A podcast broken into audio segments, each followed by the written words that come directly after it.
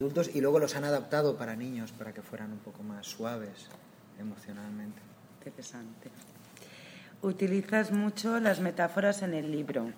¿Cómo las utilizas y qué finalidad tienen para ti?